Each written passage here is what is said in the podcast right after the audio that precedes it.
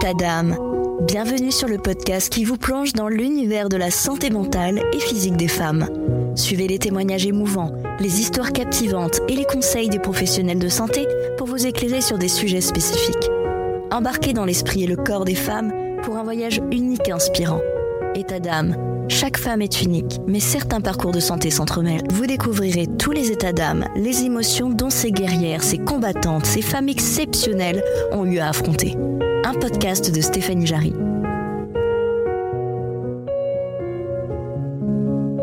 Bonjour à tous, vous êtes sur État d'âme, le podcast pour la santé des femmes. Dans cet épisode, nous évoquerons différents sujets. L'endométriose neuropathique, le parcours PMA, le cancer du sein, la reconstruction mammaire, dont la mastectomie et le lipomodelage, l'intolérance au gluten et l'alimentation anti-inflammatoire, les violences gynécologiques. Je sais, je sais, vous êtes en train de vous dire que hmm, ça fait beaucoup, non? Mais c'est bel et bien tous les problèmes de santé qu'une femme extraordinaire a dû affronter l'un après l'autre et auxquels elle fait encore face aujourd'hui. Découvrez Aurélie, 42 ans seulement, et pourtant un lourd passé médical. 11 opérations, dont 4 pour l'endométriose, et un parcours PMA. Lors de son suivi médical pour son endométriose, elle se rend compte que quelque chose ne va pas. À l'âge de 40 ans, lorsque son dernier gynécologue en date lui annonce qu'il ne pouvait plus rien faire pour elle, pour ses douleurs d'endométriose, et qu'il fallait lui retirer l'utérus, c'en est trop. L'endométriose d'Aurélie est partout, sauf dans l'utérus. À partir de là, pour Aurélie, c'est décidé. Elle commence à appliquer une nouvelle routine de vie afin de soulager le plus possible ses douleurs. Découvrez le parcours de santé d'Aurélie et ce qui a fonctionné pour la soulager. Une véritable battante qui a appris à se connaître sur le tard. Vous écoutez Sauvée par ma voix intérieure, écoutons son récit. Bonjour Aurélie, merci de partager avec nous ton histoire. Alors tu es maman d'un grand bout de chou de 8 ans. Est-ce qu'il sait qu'il a une superbe maman? Bonjour Stéphanie. Tout d'abord, euh, un grand merci à toi de me laisser la parole. Alors écoute, bah, je ne sais pas si je suis une super maman, mais en tout cas, moi, je suis fière de mon fils et mon seul et unique fils d'ailleurs, qui m'a dit l'autre jour euh, que s'il devait me qualifier, il retiendrait ces trois adjectifs, courageuse, aventurière et belle. Je pense évidemment que tous les enfants ont une maman magnifique à leurs yeux, mais pour le côté aventurier, c'est vrai que j'ai vécu à l'étranger et que j'ai beaucoup voyagé, donc j'ai toujours des histoires à raconter. Et puis pour le côté courageux, ben j'ai beaucoup vécu d'épreuves euh, et il le sait car on se dit presque tout chez nous. Pas de faux semblants ni de mensonges. Ça va au quotidien, il s'inquiète pas trop, il arrive à gérer euh, émotionnellement tout ce qui t'arrive, euh, vous en parlez? Ben tu sais, le principal chez nous c'est de communiquer et de se dire la vérité. En fait, mon fils est un enfant HPI, donc haut potentiel intellectuel, il, a besoin de comprendre les choses pour avancer et analyser les situations. Donc euh, c'est sûr que c'est pas euh, tous les jours évident car il est euh, exigeant et très demandeur en tant qu'enfant. Mais il sait que je suis atteinte d'endométriose parce que je dois composer avec ma santé physique tous les jours. il sait également qu'il est issu d'une PMA, d'une procréation médicalement assistée. On lui a d'ailleurs expliqué notre démarche de faire don de nos embryons qui euh, malheureusement n'a pas abouti du fait de mon cancer, même si euh, celui-ci n'est pas génétique, mais ça a quand même constitué une cause de rejet de notre dossier. Et euh, ça, pour le moment, je n'en ai pas encore parlé car j'ai besoin de prendre du recul sur le sujet, entre guillemets. Euh, donc, euh, je lui avais expliqué que je pourrais changer physiquement. Euh, et au début, c'est vrai qu'il a pleuré. Mais finalement, je pense que le fait de lui avoir expliqué les protocoles, ça l'a rassuré quand ça quand ça a eu lieu. D'ailleurs, c'est lui qui est venu me tenir la main chez le coiffeur quand on a rasé les cheveux. Et c'est encore lui qui me disait au quotidien que j'étais belle avec ou sans cheveux. Quelque part, je pense que ça m'a permis de m'accepter très rapidement et de ne pas porter les turbans ou les perruques à la maison et finalement d'être moi sans artifice. Et je pense que ça, c'est vraiment euh, un lâcher-prise euh, qui, est, essentiel. Alors donc, tu es atteinte d'endométriose depuis plus de 20 ans. Comment as-tu décelé que quelque chose n'allait pas? Que, euh, Quels étaient tes symptômes qui t'ont alarmé? Dès mes premières règles à l'âge de 14 ans, ça a été compliqué. En fait, je tombais dans les pommes, je loupais l'école, je me tordais de douleur par terre, mais à l'époque, je ne savais pas que j'avais de l'endométriose. J'avais aussi une douleur à l'épaule droite euh, très violente qui revenait cycliquement. et je pensais naïvement, d'ailleurs, que toutes les filles expérimentaient des cycles douloureux comme moi. donc finalement, ma mère m'a emmenée chez le gynécologue très vite et on m'a mise sous pilule, sans bien évidemment m'expliquer les effets secondaires de la pilule. mais toutefois, j'ai continué de souffrir. Je me rappelle même d'un gynéco qui, à l'époque, m'a ausculté et m'a fait très mal. Et mon père, euh, qui m'attendait dans la salle d'attente, euh, a vu le gynéco euh, sortir furieux en disant que j'étais une folle et que j'avais plutôt besoin d'un psy que d'un gynéco. Donc, il y a vraiment eu beaucoup de violence verbale et physique dans mon parcours en y repensant. Et quand on a 18 ans, on pense effectivement que le problème vient de nous. la société fait en sorte que on te fait culpabiliser surtout. Donc, euh, au début, j'ai pensé que c'était moi, en fait. Et puis, euh, à la suite de mon premier voyage en Amérique latine, euh, j'avais 22 ans à l'époque, à, mon retour, c'est là que j'ai découvert que j'étais atteinte d'endométriose. J'avais de terribles douleurs au ventre et j'ai pensé que j'avais attrapé un virus durant mon voyage puisque j'étais partie plus de deux mois, donc j'ai pensé que j'avais une hépatite A. Euh, et euh, j'ai, je sais plus comment, j'ai atterri chez un gynécologue qui a mis des mots sur mes mots. Euh, et en fait, j'avais deux kystes ovariens de 7 cm de diamètre. Et euh, il a prononcé le mot endométriose.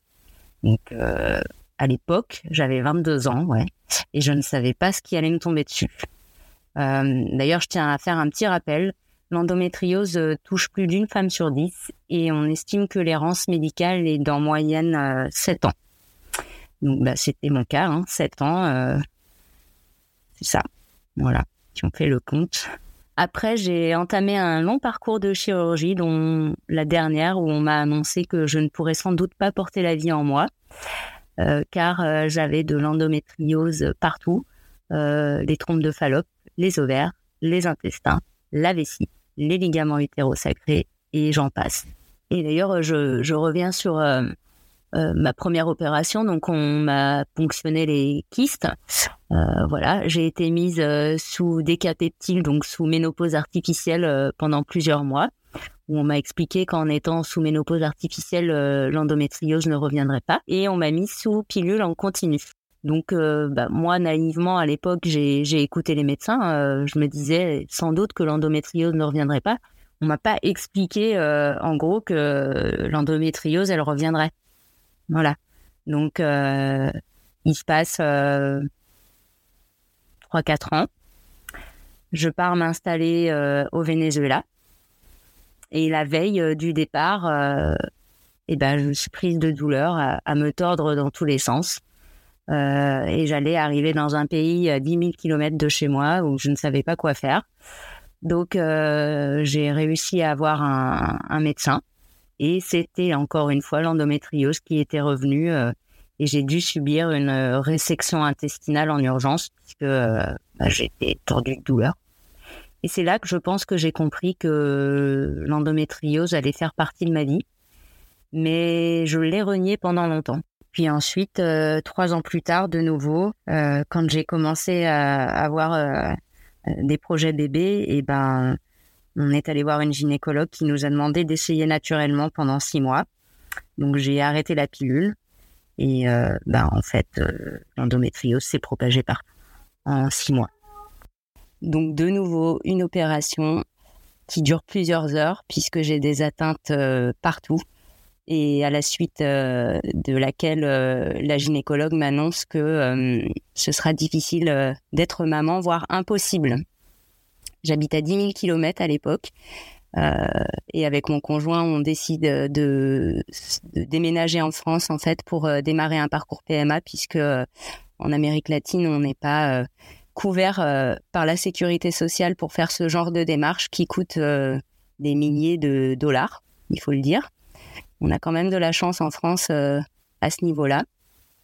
Et voilà, on démarre sur ça. Je me fais encore réopérer euh, en 2014 euh, d'une hernie ombilicale qui est la conséquence directe de ma dernière opération. Donc on me pose une plaque au niveau du nombril et c'est ma dernière opération en date pour l'endométriose. Est-ce que tu as trouvé des choses euh, qui ont pu te soulager avec tes douleurs ou que les médecins t'ont recommandé Vaste sujet que le soulagement des douleurs concernant l'endométriose, puisque bah, chaque euh, femme a une endométriose différente en elle. Donc, euh, il faut pouvoir euh, trouver des solutions par rapport à ses propres douleurs. Et euh, mon parcours, il a été vraiment très long et chaotique parce que jusqu'à l'âge de 40 ans, en fait, j'ai bêtement écouté ce que les médecins me disaient. Donc, ça se résumait à la prise de pilules en continu. Et puis dès que j'avais mal au ventre, bah, c'était euh, Spasfon, Antadis, Doliprane, après, je suis passée au doliprane euh, codéiné. Mais en fait, euh, le déclic pour moi, ça a été euh, en 2020, quand là, j'avais vraiment énormément de douleurs, que je suis allée voir ma gynécologue de l'époque et qui m'a dit, bah écoutez, je ne peux plus rien faire pour vous. la seule solution que je vous propose, c'est d'enlever votre utérus. Sauf que mon endométriose était partout, mais pas dans l'utérus. Et c'est là que j'ai commencé en fait à me poser beaucoup de questions et euh, j'ai débuté un gros parcours de recherche de la maladie que je n'avais jamais fait auparavant. Donc tu vois, euh, par exemple, euh, on parle d'alimentation anti-inflammatoire, on parle d'homéopathie, on parle de naturopathie, de yoga, de méditation, de bains dérivatifs. Enfin, tout ça pour moi, c'était l'inconnu total.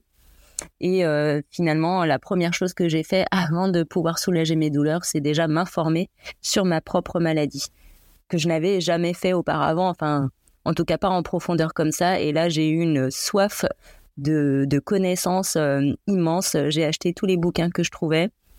J'ai fait des recherches euh, euh, par internet sur des sites américains. Enfin voilà, j'ai fait un gros gros cheminement de recherche parce que qui dit patient éclairé dit que finalement on peut avancer beaucoup mieux dans sa prise en charge en connaissant sa propre maladie quoi. Donc quand cette gynécologue m'a dit qu'elle allait m'enlever l'utérus, forcément, j'ai arrêté de la voir. J'ai quand même fait six mois de ménopause artificielle sous décapeptile qui m'a bien éclaté, euh, bien défoncé. Euh, et j'ai d'ailleurs des douleurs neuropathiques euh, depuis ce temps-là, qui sont, pour l'instant, je crois, irréversibles. et puis, enfin bref, ça se bouscule dans ma tête de, de parler de tout ça, mais en gros, il y a eu une grosse prise de conscience à 40 ans j'ai décidé euh, d'arrêter de voir mon gynécologue. J'ai également décidé d'arrêter la pilule pour faire un essai parce que ça faisait 20 ans que j'étais sous pilule en continu euh, et j'avais besoin de comprendre comment fonctionnait mon corps sans pilule. Et surtout parce que euh, ça m'a collé une grosse dépression la dernière pilule que j'ai prise quoi. Donc je suis allée voir une autre gynécologue en lui expliquant mes douleurs et là, elle m'a euh, dirigée vers un algologue, donc un médecin de la douleur. Et dans un premier temps, euh, le travail avec lui a été euh, d'utiliser. Alors moi, je voulais pas du tout de médicaments. Voulais couper vraiment les médicaments. J'en voulais plus, j'en pouvais plus. J'en avais bouffé 20 ans. Donc je, je voulais essayer des alternatives plutôt naturel et donc euh, j'ai commencé à travailler j'avais des gros problèmes euh, au niveau du dos j'étais plus je ne tenais plus en station debout donc euh, il m'a proposé de faire de l'électrostimulation avec un TENS donc ce sont des électrodes que tu mets là où tu as des douleurs donc par exemple dans le dos et tu fais des séances deux à trois fois par jour pendant 20 minutes minimum et ça devient un peu ton meilleur ami pendant plusieurs mois et euh, jusqu'au jour où les douleurs finissent par disparaître, en tout cas dans cette partie-là. Donc ça, c'était génial. Euh, et puis, euh, à côté de ça, je prenais un traitement de fond, mini traitement de fond de l'aroxyle. donc c'est un... Alors, ça fait partie de la famille des antidépresseurs, mais c'est aussi il n'est pas bien classé parce que ça permet de diminuer les douleurs neuropathiques. Et moi, j'avais énormément de douleurs neuropathiques, donc j'ai pris un traitement de fond en parallèle quand même. Même si à la base euh, j'étais contre, mais il fallait quand même euh, passer par là pour euh, pour couper les douleurs au niveau du cerveau, qui voilà, qui ça partait complètement en vrille, donc il fallait faire quelque chose. Parce que en gros, bah, mon corps et mon cerveau avaient bugué par rapport à la douleur. Et donc, ce, type de traitement qui fait partie des antidépresseurs, mais pas que, il est aussi utilisé pour les douleurs neuropathiques. Ça m'a permis en fait de, faire une, coupure avec euh, ce que le cerveau disait au corps et en fait euh, il envoyait un message erroné au bout d'un moment tu vois tu, souffres tout le temps H24 et en fait c'est pas vrai c'est c'est une mauvaise information de la part du cerveau vers ton corps. Donc il a fallu rétablir euh, ce cet équilibre pour repartir sur de bonnes bases. Et puis après évidemment bah, j'ai j'ai mis beaucoup de choses en place à cette époque mais au fur et à mesure j'ai essayé des choses. Donc euh, j'ai mis, euh, j'ai travaillé avec une naturopathe euh, qui m'a donné pas mal de compléments pour pallier à l'endométriose, qui est donc, je le rappelle, une maladie inflammatoire. Maladie chronique et inflammatoire dit que, en gros, ben, par rapport à une, personne normale, tu décompenses rapidement sur beaucoup de choses. Donc, tu as besoin de d'apports euh, différents et en plus grande quantité. prend euh, régulièrement des oméga 3, de la curcumine, du glycinate de magnésium, euh, beaucoup de choses qui font que ça me permet d'éviter toute cette fatigue chronique. En tout cas, j'arrive à, arriver à un niveau un peu mieux que si je ne prenais pas ça. C'est bien d'être suivi par une naturopathe qui établit un bilan en fait en fonction de tes besoins et c'est pas mal. Je, je recommande la naturopathie ça peut soulager énormément. Ça permet de rééquilibrer le corps. Je me suis intéressée à l'alimentation. Alors, je suis, il euh, faut savoir que je suis une grande épicurienne. Euh, j'adore manger, j'adore cuisiner.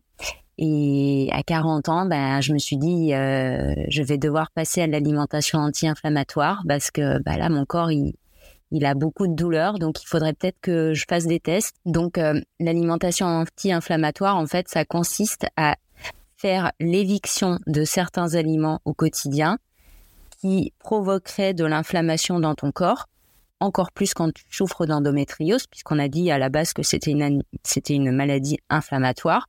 Donc, euh, par exemple, le sucre, clairement, c'est euh, quelque chose qui est très inflammatoire dans le corps. Le gluten, c'est très inflammatoire pour les intestins, le système intestinal, etc. Le lactose également, c'est très inflammatoire. Donc moi, je me suis euh, fixé des petits objectifs au fur et à mesure des mois. J'ai d'abord commencé par le gluten et euh, on s'est rendu compte que j'étais allergique au gluten. Euh, je l'ai découvert à l'âge de 40 ans. Donc comme quoi, euh, des fois, c'est vachement bien de d'enlever certains aliments. Et depuis trois ans, ben finalement, je mange, je ne mange pas de gluten, quasiment pas de lactose de temps en temps et plus du tout de sucre. J'ai remplacé euh, le sucre blanc par euh, d'autres types de sucre comme euh, le miel, le sirop d'agave, du muscovado.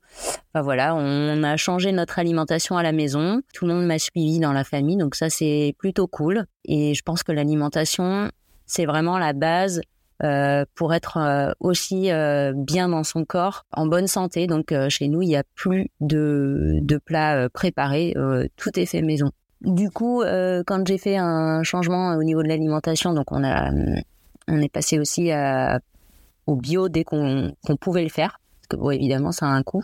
Euh, on a aussi euh, décidé de hum, s'attaquer aux perturbateurs endocriniens.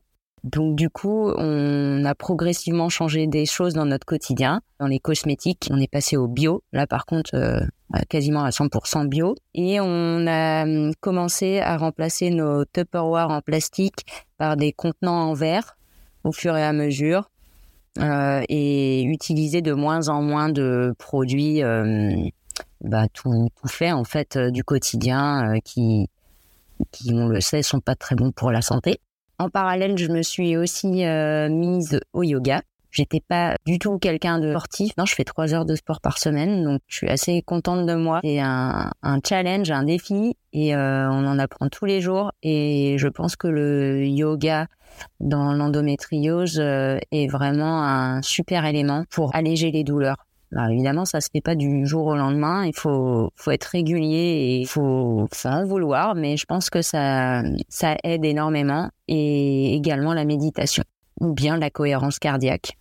C'est pas mal aussi.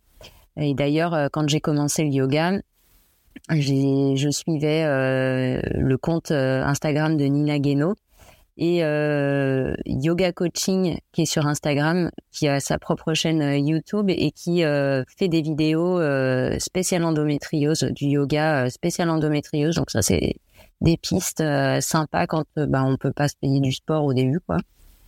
Mais finalement moi j'ai rejoint un groupe, j'aime bien interagir avec les gens donc je trouve ça pas mal. Après j'ai mis en place aussi, mais ça c'est c'est dernièrement, donc c'est pas encore, euh, c'est pas encore acquis.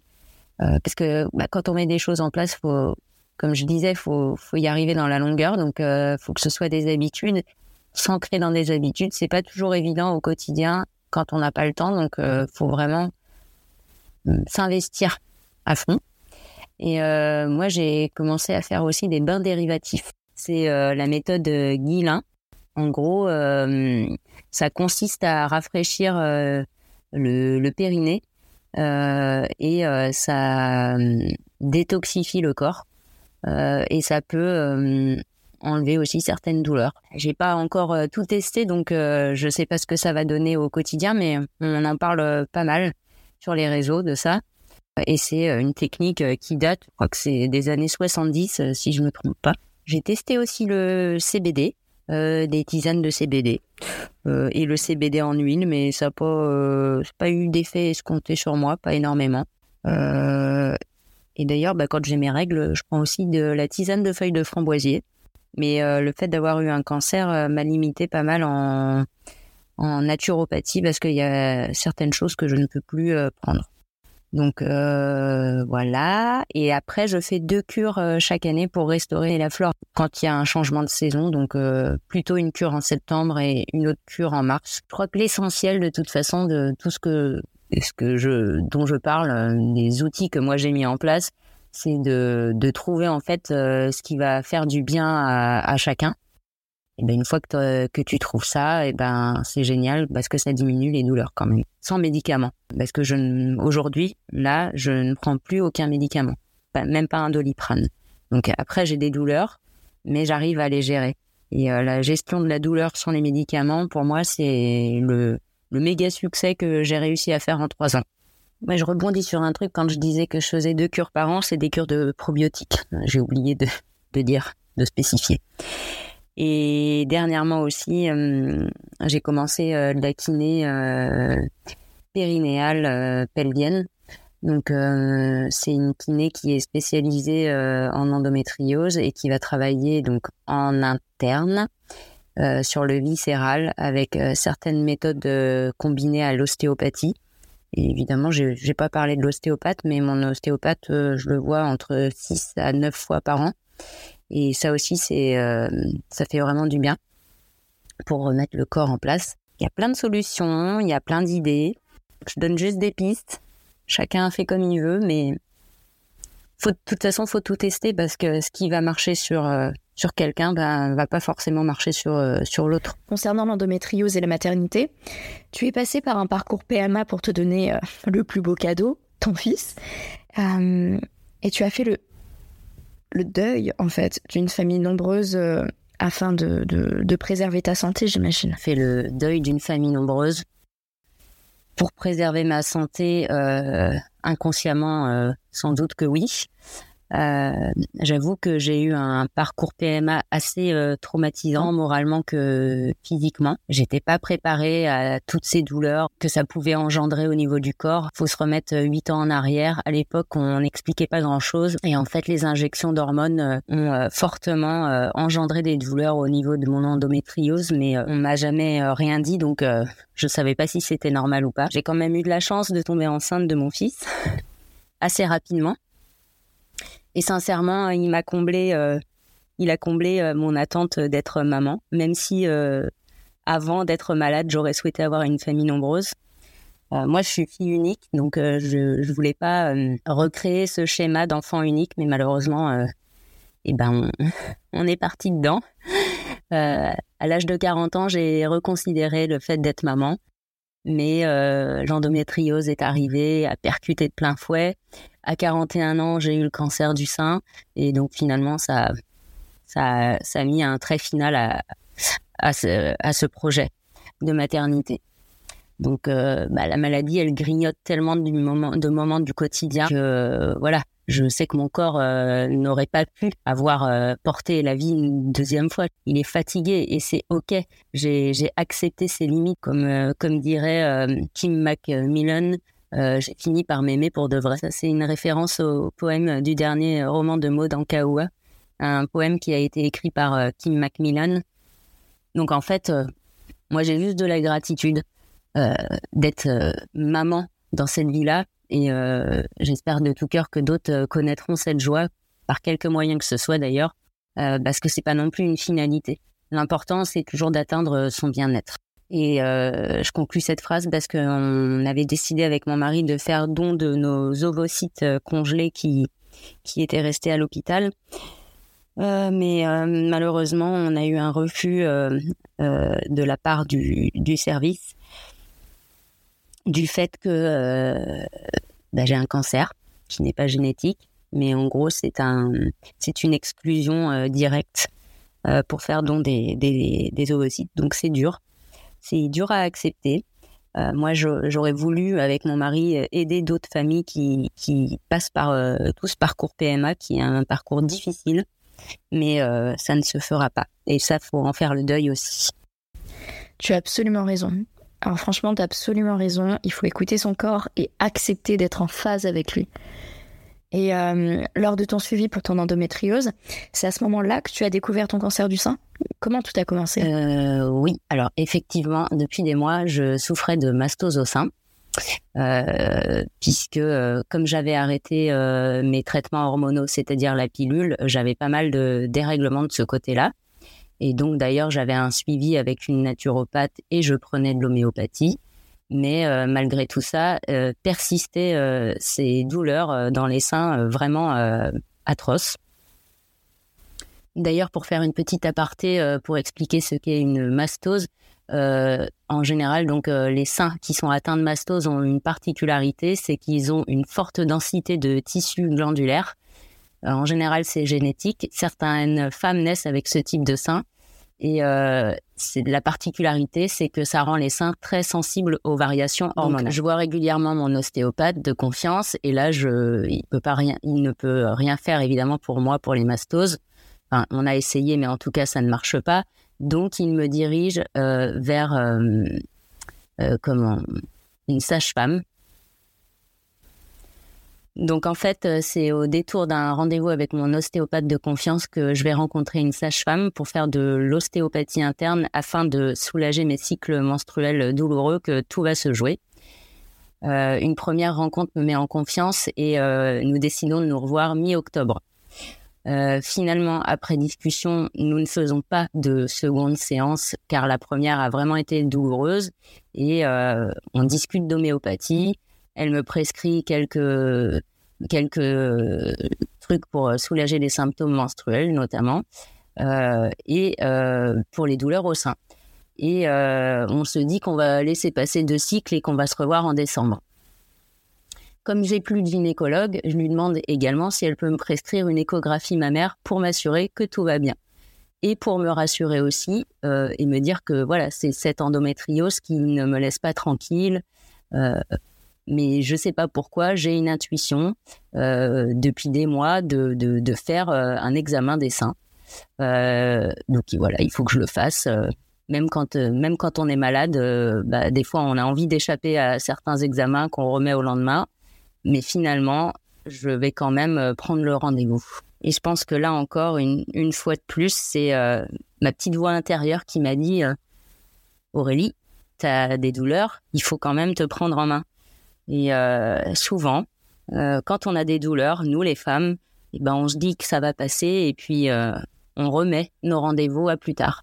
Mais pour les seins, franchement, si j'ai un conseil à donner, c'est de ne jamais remettre au lendemain ce qu'on peut faire le jour même. Donc finalement, j'appelle le centre d'imagerie de ma ville pour prendre un rendez-vous.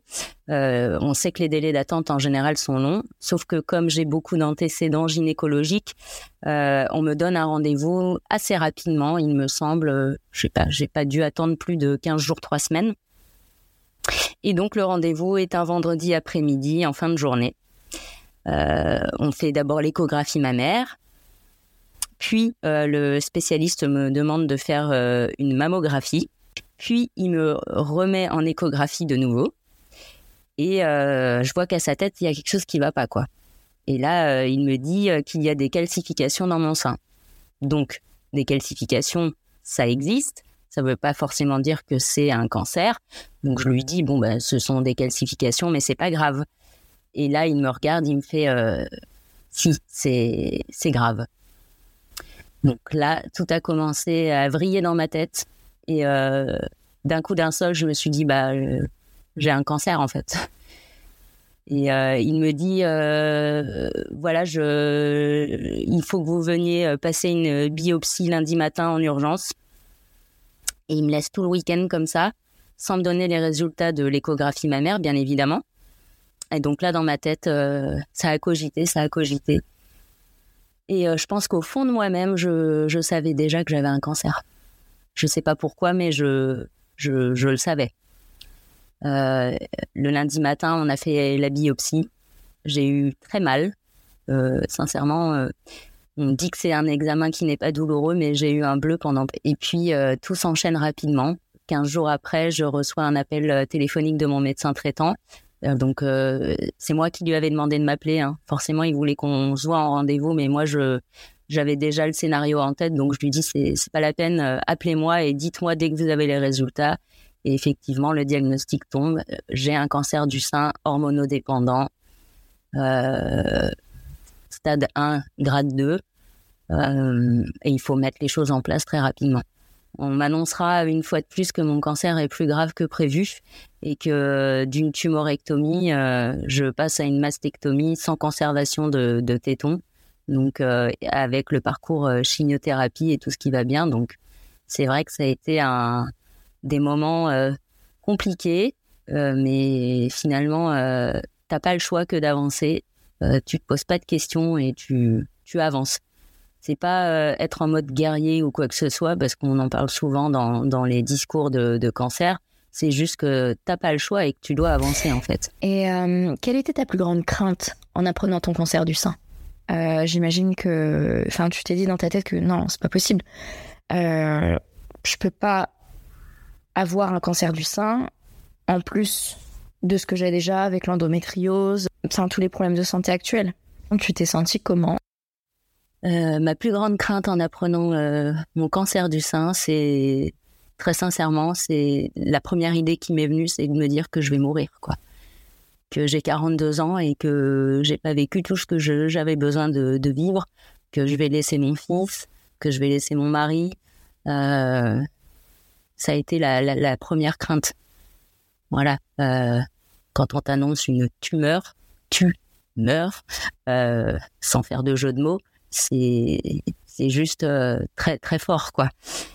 Et je veux pas minimiser le, nombre de de personnes qui en meurent parce que depuis 2018, on attend toujours les chiffres des femmes qui décèdent du cancer du sein. on a beau dire que c'est un cancer duquel on guérit bien, c'est pas vrai. Euh, c'est euh, un, une, bataille de, de passer par tous ces traitements-là. Donc ça, ça a été euh, ma plus grande crainte. Et mes deux autres craintes, c'était de faire de la chimiothérapie, de perdre mes cheveux, de, de perdre mon identité. et l'autre, c'était de, de faire la mastectomie. Parce que, en fait, j'ai plusieurs femmes dans ma famille qui ont été atteintes d'un cancer du sein, même si euh, c'est pas génétique. En tout cas, jusqu'à preuve du contraire, on n'a pas trouvé de de génétique. Euh, j'ai connu ma, ma grande tante, euh, je l'ai vue avec un sein non reconstruit quand j'étais adolescente et ça m'avait choqué. Cette image du, du corps sans sein, ça m'avait bouleversée. Et là, je me suis dit, bah, tu vois, Aurélie, es devant tes plus grandes craintes, c'est de faire une chimiothérapie et d'avoir une mastectomie, et tu vas devoir les affronter, ces craintes. Donc, voilà, c'est, c'était ça, mes craintes. Je pense que beaucoup de femmes ont les mêmes craintes. On se rejoint toutes. Mais la chance que j'ai, et euh, on va transformer ces craintes en autre chose de positif, c'est que tout au long de mon parcours, j'ai rencontré énormément de gens, énormément de femmes sur les réseaux sociaux, euh, dans la vraie vie, euh, avec des, points communs, une, sororité énorme. Et, et ça, ça m'a transporté, ça m'a, ça m'a aidé à, avancer dans, ce chemin de, de, résilience. Euh, et puis, euh, mon arme secrète, ça, a été l'humour euh, tout au long de mon parcours. je me suis déguisée d'ailleurs pour la dernière chimiothérapie en Wonder Woman. Voilà. Si vous voulez aller voir ça, c'est sur mon compte. Mais j'ai fait énormément de choses, je me suis dépassée. Euh, et euh, ce dépassement de soi, ça, ça m'a permis d'avancer. Je, passe par des moments difficiles depuis 2019. Hein, tout, tout s'enchaîne. Euh, c'est comme si l'univers s'était ligué contre moi. donc en 2019, je, je, fais une double fracture du poignet. En 2020, j'ai une récidive d'endométriose. En 2021, un cancer du sein.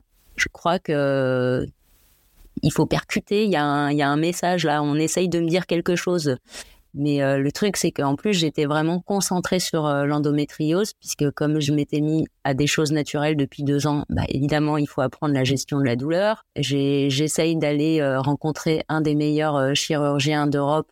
donc, je suis en train de préparer un voyage avec ma mère. Ouais, je, je même si j'ai eu de bons résultats, j'avais envie d'avoir un diagnostic avec avec quelqu'un, puisque j'avais déjà rencontré plusieurs chirurgiens en France, mais qui, qui me disent que c'est pas forcément opérable.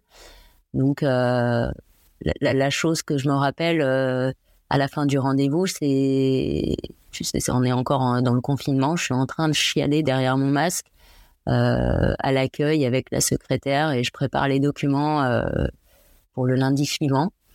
Et puis, euh, je me rappelle envoyer directement un message à mon mari pour lui dire que l'examen n'est pas bon. Et après, j'appelle aussi mon chef, tu sais, pour lui dire que bah, je vais être absente le lundi en fin de matinée. Je sais qu'il essaye d'être rassurant, de me proposer de prendre ce temps. Euh, et je lui dis non, non, c'est bon, je, je, viendrai au boulot lundi euh, après la biopsie l'opération. Donc, euh, je, je me fais opérer euh, le 4 janvier. Démarre l'année avec une opération. Donc, le chirurgien se veut confiant. Euh, selon la biopsie, mon cancer, c'est juste une tumeur qu'on va me retirer. Donc, on va faire ce qu'on appelle une tumorectomie. et puis après, le protocole qui est prévu pour mon cas à moi, en tout cas, c'est radiothérapie, hormonothérapie pendant cinq ans. Moi, je me dis, c'est génial, dans quatre mois, j'ai repris le travail, euh, allez, c'est bon, quoi. Il m'avait dit, cependant, dans le rendez-vous, et ça, je l'ai complètement oublié, que trois femmes sur huit se font réopérer après la première opération. Mais ça, c'est vraiment passé à la trappe. Chez moi, je l'ai complètement omis. Pour moi, je, je, je me dis, cancer, on en fait, on fait l'opération, et hop, c'est parti, quoi. Euh, mais en fait, c'est pas ce qui s'est passé. Et donc, euh, 15 jours après, on a le rendez-vous pour euh, avec le pour le post-op. Donc moi, je, je pars euh, avec ma mère pour la journée, puisque en fait, mon centre d'oncologie se situe à 75 km de mon domicile. Donc, je pars avec ma mère. Je lui dis bah écoute, tiens, viens, on va se faire un petit resto, et puis après, on va aller se faire des emplettes. On va aller acheter des soutiens-gorge pour fêter l'opération. Bien mal m'en a pris puisque quand j'arrive au rendez-vous euh, avec le chirurgien, je vois sa tête et il me dit bon, euh, eh bien voilà, j'ai deux mauvaises nouvelles à vous annoncer.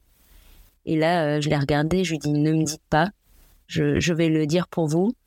Vous allez m'annoncer que je vais faire de la chimiothérapie et que je vais avoir une mastectomie.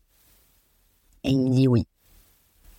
Là, c'est clair que ça a été le, pavé sur la tête, quoi. le pavé sur la tête. Parce qu'en fait, encore une fois, t'es pas maître de ton destin. C'est moi, je me disais dans quatre mois, j'ai repris le travail, allez, c'est bon, on passe à autre chose, mais en fait, pas du tout, pas du tout, du tout. Là, je repars je repars euh, pour des mois de, de, de, traitement, euh, de long traitement. Quoi. On m'a quand même laissé le choix. On m'a demandé si je voulais euh, le refaire une opération et puis voir en fait si les marges étaient saines. Donc en fait, tu, tu creuses et tu, si c'est bon, eh ben on s'arrête là. Et si c'est pas bon, ben on recontinue les opérations. Et moi, j'ai pas voulu jouer à ça. j'ai préféré tout faire retirer parce que déjà d'une, euh, il y avait une tumeur, mais il y avait aussi euh, des tumeurs dans le, dans le canal euh, mammaire.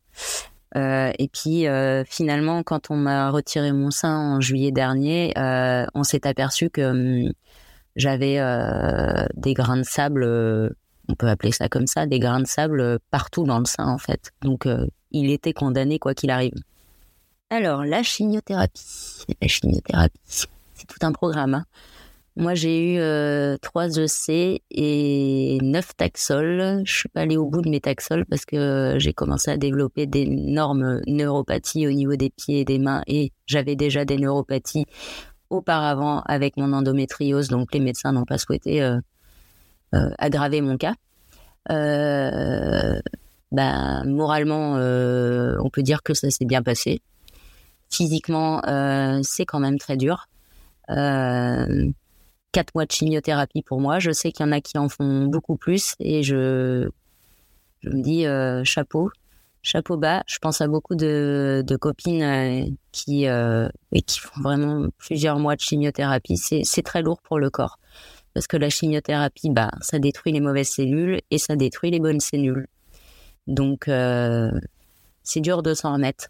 Là, ça fait euh, presque un an que j'ai terminé mes traitements chimiothérapeutiques et je suis pas, je suis toujours pas remise. Euh, j'ai euh, pas mal de d'effets secondaires, bah, notamment sur mon endométriose. j'ai aussi des effets secondaires au niveau du, du cerveau. J'ai ce qu'on appelle le chemofog, donc c'est le brouillard dans le cerveau. Donc, faut faut travailler avec un orthophoniste la mémoire, euh, parce que voilà, j'ai des, problèmes de mémoire et de concentration. Euh, donc, c'est, c'est pas une partie évidente euh, des traitements. Mais euh, encore une fois, j'ai tenté de rendre les choses marrantes en faisant de l'humour et en postant des trucs à, chaque chimio. et ça m'a aidé. Et l'autre chose qui m'a beaucoup aidé aussi dans mon parcours, c'est que j'ai eu la chance d'avoir un coach sportif euh, adapté euh, en soins de cancer. Euh, donc chaque semaine, je continue encore à l'heure actuelle, je vais faire des séances de sport avec d'autres patients. Et je fais entre deux et trois heures de sport par semaine. Et ça, c'est clair que ça m'a énormément aidé durant le, le parcours chimio. Également, j'ai fait pas mal de soins euh, support, comme de la réflexologie, des soins d'onco-esthétique, de l'acupuncture, enfin euh, tout ce qu'on tout peut faire en, soins secondaires euh, pour alléger en fait les effets secondaires de la chimiothérapie. De l'hypomodelage, j'ai mis un certain temps avant de me décider de le faire. Euh, pour la simple et bonne raison que quand même, quand on est dans un parcours de reconstruction, c'est déjà, j'avais envie d'en parler euh, par rapport à ce que j'ai dit tout à l'heure, euh, le fait d'avoir vu ma, tante sur une reconstruction à plat sur un sein, ça m'avait bouleversé à l'époque. N'empêche que quand il a été question pour moi de savoir si j'allais être reconstruite ou pas, sincèrement, je me suis posé la question de rester à plat ou pas. Et le problème qui se passe euh, dans le parcours, c'est qu'on on te laisse très peu de temps pour euh, réfléchir sur euh, sur des choses et on te propose pas forcément une reconstruction à plat en fait. on te dit voilà, on va faire comme ci, on va faire comme ça. Et moi, j'avais beaucoup de mal parce que j'aurais voulu faire une reconstruction avec un DIEP, c'est-à-dire utiliser une partie de son ventre.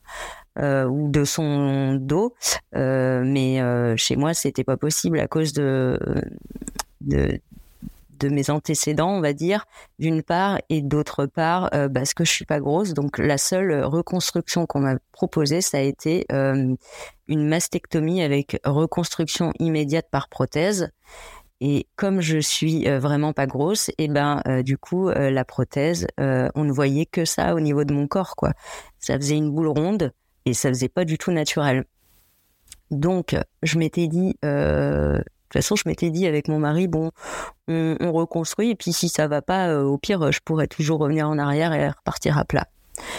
Et puis, euh, quand euh, la chirurgienne m'a dit, bah, on va faire un lipomodelage, j'ai eu un peu les, les chocottes, hein, on va pas se mentir. Hein, J'avais peur que ce soit pire que comme reconstruction, mais je me suis dit encore une fois, allez, ok, on y va, on va, on va faire un test, et puis vraiment, si j'aime pas, bah, je repartirai en arrière aussi, quoi.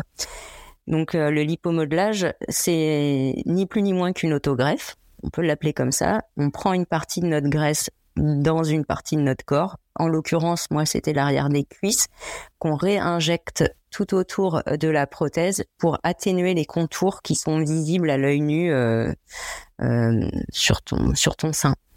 ça s'est bien passé. dans l'ensemble, je suis assez satisfaite du résultat. Euh, mais c'est euh, très douloureux. Ça a été l'opération la plus douloureuse pour moi, je trouve. J'ai pas pu euh, m'asseoir pendant quatre semaines sur la cuvette des toilettes. Donc, je te laisse imaginer que j'ai, fait des acrobaties de ouf. Mais voilà, non, en vrai, c'était. je suis contente d'être allée au, bout de ma démarche. Après, euh, trois opérations en 14 mois, évidemment, ça, fatigue. Et il y a beaucoup de femmes euh, dans leur reconstruction qui ont énormément de, d'opérations. Euh, c'est, un truc de, de malade, hein. ça, ça, fatigue quand même le corps. Et moi, j'ai pas reconstruit le téton et l'aréole et pour l'instant, je, je, ne souhaite pas le faire. Je souhaite faire un tatouage par-dessus mon sein, en fait. Je pense que je, je ouais, je suis arrivée à la fin de ma reconstruction. Et euh, est-ce que tu as vu un, grand changement au niveau de ton alimentation et de ton endométriose, par exemple? Euh, Effectivement, j'ai vu euh, des changements. Mais toute personne est différente, donc il faut souvent faire des tests. parce que, par exemple, il y a des aliments anti-inflammatoires qui vont fonctionner pour certains et pour d'autres pas du tout. Mais l'éviction du gluten chez moi, ça a quand même permis de déceler que j'étais intolérante au gluten et d'obtenir une affection longue durée qui me permet une partie des remboursements de certains aliments. Donc ça, c'est plutôt pas mal. Et au niveau du confort euh, digestif, euh, j'ai retrouvé un transit intestinal quasiment normal est vraiment chouette et je ne souffre pas d'endobélie. Donc euh, l'endobélie, c'est quand on a le ventre gonflé. C'est très rare chez moi. Euh, mais je vois bien que quand je fais un petit écart euh, sur mon alimentation, comme par exemple t'es invité chez quelqu'un, tu vois. bah, ce week-end, j'étais invité chez quelqu'un. ils ont ils ont fait un repas sans gluten, c'était super cool de leur part, mais euh, il y avait de la viande rouge à manger, j'en mange très peu, et il y avait un dessert euh, avec du lactose, et voilà, j'ai voulu faire plaisir, j'ai mangé, mais euh, en rentrant chez moi, j'étais malade peu de temps après, donc je, je sais maintenant les aliments qui me font du bien et ceux qui ne font pas de bien, et en fonction de ça, bah, je, je, fais attention parce que ça peut aussi me déclencher euh, pas mal de crises d'endométriose. Là, je pense qu'il faut euh, investiguer chacun. Euh, on est tous différents par rapport à, à la maladie et l'alimentation. Et d'ailleurs, euh, j'en profite pour dire que je partage souvent des recettes euh, sur mon compte Instagram en story de ce que je cuisine. Voilà, ça peut être des exemples euh, pour les gens qui mangent pas de gluten et de lactose. Et je partage beaucoup de, de comptes feel good au niveau de la nourriture aussi parce que au début, ça a été quand même difficile de, de changer d'alimentation et t'as pas toujours les clés. Donc, euh, bah, les comptes qui proposent euh, des contenus intéressants, euh, j'adore profiter de, partager ça avec toute la communauté. Lors de ton parcours médical, j'imagine que tu as dû voir un sacré de professionnels de santé. Est-ce que tu as déjà subi des violences gynécologiques? Ah oui, alors ça, j'en ai vu un paquet de professionnels de santé. J'ai pas compté, mais je pense que j'ai dû voir plus de 100, ouais, au moins plus de 100 professionnels.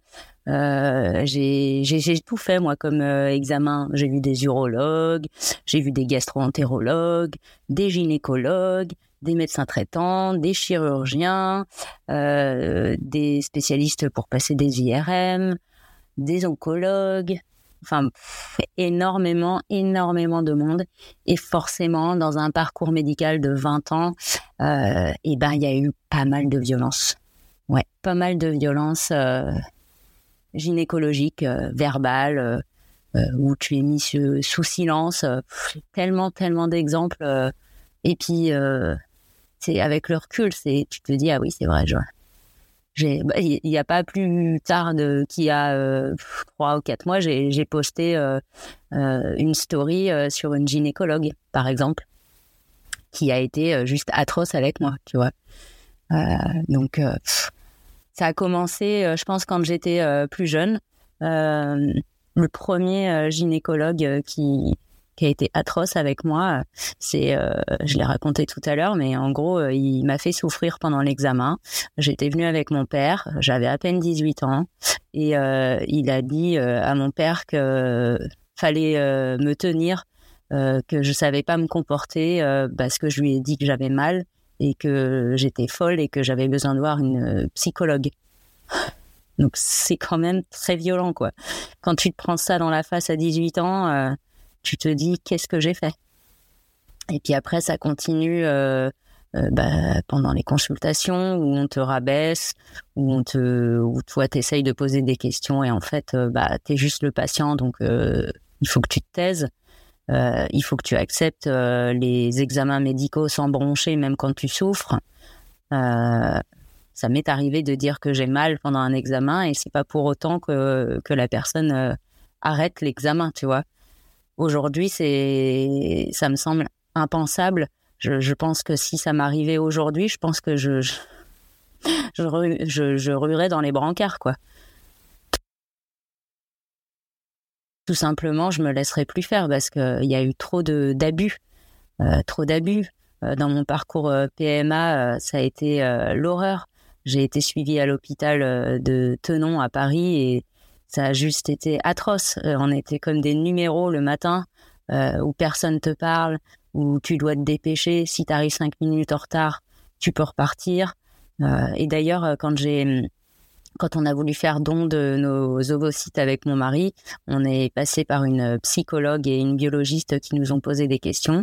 Et la psychologue s'est excusée pour le comportement qu'ils ont eu euh, des années auparavant, parce qu'ils savent qu'il y a eu des violences euh, atroces, euh, des examens qu'on te fait passer alors que tu devrais être sous anesthésie générale. Ça aussi, j'en ai fait des coloscopies euh, où on te colle euh, la drogue du violeur euh, pour pour te faire l'examen plutôt que de faire une anesthésie générale et où tu as des flashbacks de, de, gens qui te tiennent. Enfin, j'ai tellement d'images en tête que c'est vrai qu'après ça devient compliqué d'avoir une bonne relation médicale. Et la plupart des, du corps médical qui m'entoure, c'est moi qui les ai choisis. Et aujourd'hui, j'ai besoin d'un réel dialogue avec ces gens-là c'est 50-50. Euh, je parle et tu parles, quoi.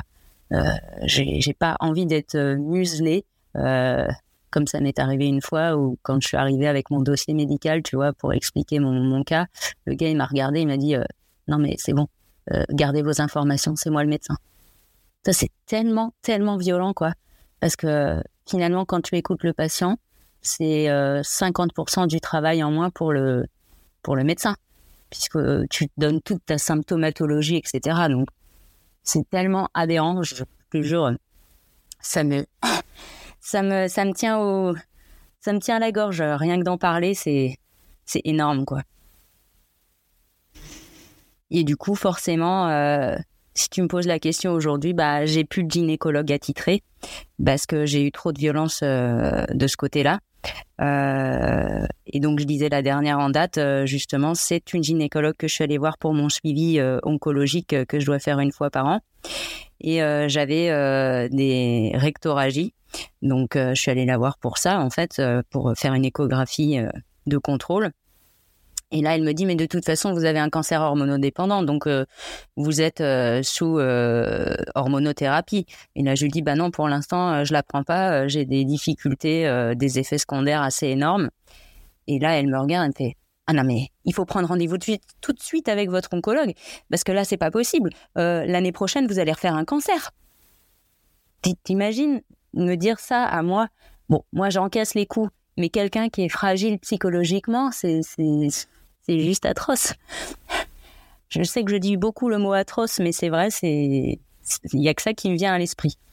Et, euh, et, avant ça, bon, j'ai eu une gynécologue, mais c'est à 40 ans que tout a basculé quand euh, euh, quand je suis allée la voir parce que bah, je, je souffrais sous pilule et donc on avait essayé pas mal de choses, on avait changé de pilule et à la dernière consultation, je me souviens très bien, je lui dis bon bah j'ai très mal, qu'est-ce qu'on fait? Et là, elle me regarde, me fait, bah écoutez, vous êtes un cas désespéré, hein, moi je peux plus rien faire pour vous, donc euh, je vous propose l'ablation de l'utérus. Et là, je, là, j'ai, là, je me suis dit, c'est pas possible. C'est pas possible. Je, je ne peux plus continuer comme ça. Je, j'ai plus confiance dans, dans les gynécologues. Euh, c'est, c'est terminé, quoi. Je ne l'ai plus jamais revu.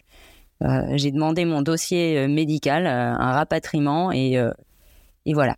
J'attends de trouver la perle rare d'ailleurs. Si quelqu'un m'entend et qu'il est sur la région 35, euh, euh, n'hésitez pas à me donner votre contact. Et aujourd'hui, comment tu te sens?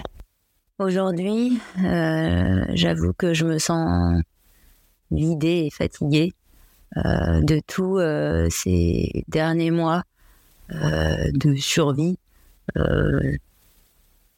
d'examen, de chimio, d'opération, de réapprendre à connaître mon corps après la chimiothérapie et les effets que ça a sur euh, l'endométriose. Parce qu'il n'existe à l'heure actuelle aucune donnée scientifique euh, ni étude euh, de l'impact direct que ça a. donc je réapprends, je repars de zéro. voilà. Mais toujours avec un côté très positif et euh, dans la bienveillance et euh, résiliente et toujours avec de l'espoir euh, dès qu'un dès qu'un nouveau jour se lève je suis toujours pleine d'espoir dans beaucoup de choses. Et puis comment je comment je me sens comment j'ai l'impression d'être une nouvelle personne qui apprend à se redécouvrir. Euh, je ne sais pas ce que j'ai envie de faire. Euh, j'ai un peu cette ambivalence en ce moment de d'avoir envie de faire des choses, mais pas. Tu vois, je suis, je, je me cherche. Euh, et ça prend, enfin, c'est tout un chemin de vie de toute façon de d'apprendre à se connaître, mais encore plus quand tu as vécu la maladie et quand tu ne sais pas de quoi l'avenir est fait en fait profiter de la vie euh, et de ces petits plaisirs euh, qui sont tellement insignifiants. Tu, tu vois, tu ouvres les yeux le matin, tu ouvres ta fenêtre et il y a un grand soleil. Bah rien que ça, c'est déjà, euh, c'est déjà beau. Mais avant, on s'en rendait peut-être pas forcément compte. Et puis après, il y a quelque chose qui est très important pour moi que, que j'ai fait avec la maladie, c'est ce, ça m'a appris à lâcher prise, lâcher prise complètement euh, et surtout euh, me défaire des personnes, euh, des relations toxiques. vraiment, ça, ça m'a aidé à avancer et ça m'aide encore aujourd'hui. je sais maintenant dire non là où avant je disais oui pour faire plaisir à tout le monde. Ça, c'est c'est la, la Aurélie 2.0 quoi. Je j'avance et je donne mon opinion qu'elle plaise ou non en fait. Tant que je me fais plaisir à moi, c'est l'essentiel. Si tu as un ou des conseils à donner aux auditrices qui nous écoutent, qui doivent jongler entre cancer du sein, euh, endométriose, quel message tu souhaites leur faire passer? Pour euh, les femmes qui sont atteintes euh, à la fois d'endométriose et qui un jour souffrent d'un cancer, que ce soit un cancer du sein, un cancer du col de l'utérus, un, un cancer colorectal, enfin n'importe quel type de cancer, j'ai envie de dire que les réseaux sociaux sont là pour aider et libérer la parole. Et j'avoue que moi, ça m'a fait du bien d'avancer en discutant avec des gens. Euh, si je me suis fait appeler endocancer braise à la base, c'était pour donner de la visibilité euh, à ces deux pathologies. Et euh, grâce à mon nom, j'ai réussi à rencontrer beaucoup de femmes euh, qui sont dans la même situation que moi. Donc c'est vrai que ça m'a fait du bien. Euh, et puis j'ai créé un espace de parole euh, sur Facebook, un petit groupe qui s'appelle euh, Endométriose et cancer, où si les gens ont justement des, des questions relatives au traitement, euh, qu'est-ce que ça déclenche sur sur l'endométriose quand je prends tel traitement? Parce que voilà, moi je me suis posé des questions dans mon parcours. J'ai eu un kyste qui a explosé au tout début de la chimio et je me suis retrouvée désemparée, démunie euh, seule. Euh, donc, ben, je suis euh, heureuse de toute cette sororité qui existe et ben, je remercie les réseaux sociaux pour ça. on dit souvent qu'il y a beaucoup d'aspects négatifs, mais moi, j'en ai pas trouvé. Voilà. Donc, je vous souhaite une belle fin de journée et merci à tous de votre écoute. Eh bien, ce sont sur ces conseils d'espoir que nous achevons cet épisode. Chère auditrice, merci de nous avoir écoutés et je vous dis à bientôt. À très vite surtout pour un prochain épisode. Je suis désolée mais ce, cet épisode m'a vraiment bouleversée en fait. Euh, avec euh, tout ce qu'Aurélie a dit, je sais qu'on est beaucoup à vivre ce genre de, de violence gynécologique lors de nos parcours de santé. Surtout des parcours de santé euh, longs. On parle de, grands parcours de santé où on voit un max de professionnels de santé. Et du coup, on sait qu'ils sont là pour euh, un certain temps dans nos vies. Donc il ne faut pas hésiter à en changer quand nous ne sommes pas en confiance, quand on ne peut pas poser les questions, parce que nous sommes en droit de poser des questions. C'est notre corps, c'est notre santé. On a le droit de se questionner.